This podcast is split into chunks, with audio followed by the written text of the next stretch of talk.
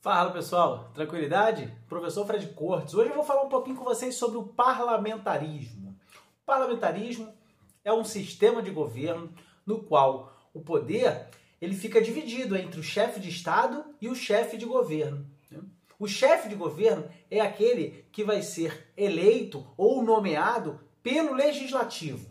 O chefe de Estado, em geral, representado aí pelos reis nas monarquias parlamentares ou pelos presidentes numas repúblicas parlamentares, é aquele que possui um poder, costuma-se dizer, decorativo. Né? Ele não tem aí o poder de tomar de fato as decisões, já que isso é de competência do chefe de governo, que é conhecido normalmente como primeiro-ministro. Né? Ele é o chefe do parlamento, é como se ele fosse o chefe do poder legislativo. Né? O modelo clássico de parlamentarismo é o modelo britânico, criado no século XVII, lá por volta de 1688, 1689, depois da chamada Revolução Gloriosa. Instituiu-se na Inglaterra, no finalzinho do século XVII, a monarquia parlamentar, onde a figura real foi mantida, porém, ela não tinha mais o poder de decisão sobre a política, sobre a criação de impostos, sobre a criação de leis. Né? Tudo isso passou a estar sob a responsabilidade do primeiro-ministro, que era o chefe do parlamento britânico.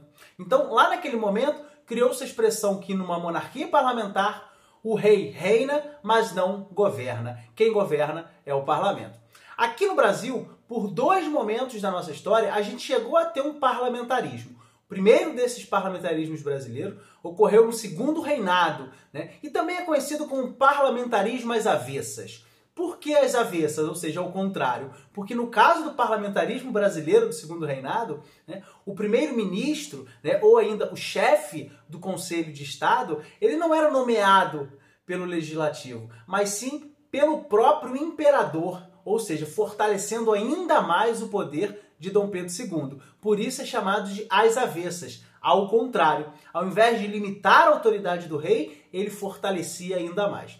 O segundo momento de parlamentarismo no Brasil ocorreu nos anos de 1960, entre 1961 e 1963, quando o presidente João Goulart governou o Brasil como presidente, tendo como primeiro-ministro Tancredo Neves. Então, neste momento, entre 1961 e 1963, o Brasil também foi comandado por um primeiro-ministro. É, embora os dois, nos dois casos de curta duração, são duas curiosidades importantes para a história do nosso país. Lá em 1963, um plebiscito optou pelo fim do parlamentarismo e o retorno, então, de um regime presidencialista.